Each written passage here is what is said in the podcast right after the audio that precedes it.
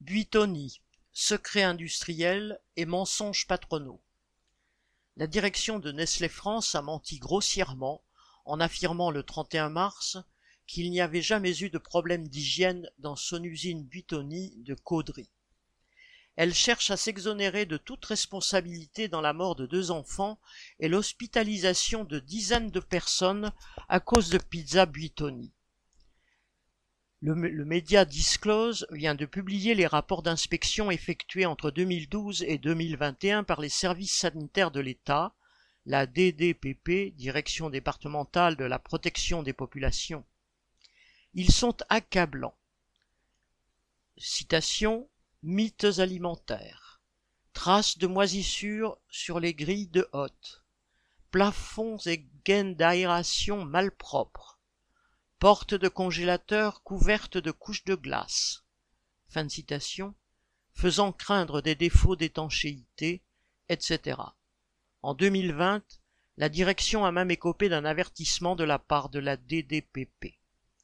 Si le rapport de mars 2021 faisait état d'une petite amélioration, c'est seulement parce que, contrairement aux visites précédentes, la DDPP avait prévenu la direction de l'usine de sa venue. D'ailleurs, quand en mars 2022, en plein scandale sanitaire, elle a fait une visite surprise dans l'usine, elle y a à nouveau dénoncé un état d'hygiène déplorable, entre guillemets. Ces rapports de la DDPP n'ont aucunement empêché les dirigeants de l'usine et du groupe Nestlé de continuer leur politique criminelle d'économie pour dégager toujours plus de profits. Ils ont continué à supprimer des postes, à accélérer les cadences, et même à diminuer le temps de nettoyage en 2015, comme le raconte une syndicaliste de la CGT.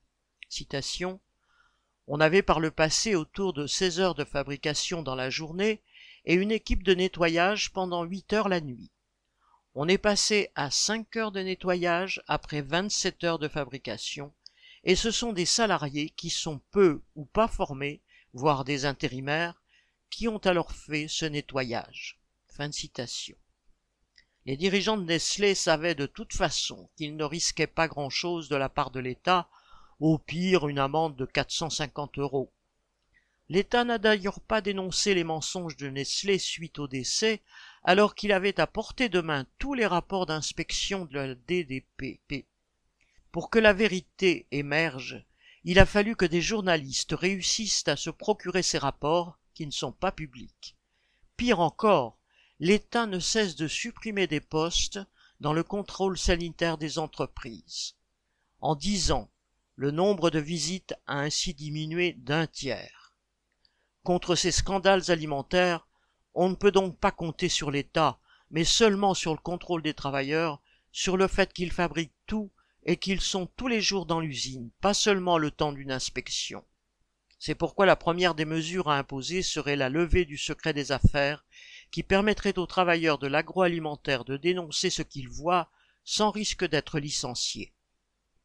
Arnaud Louvet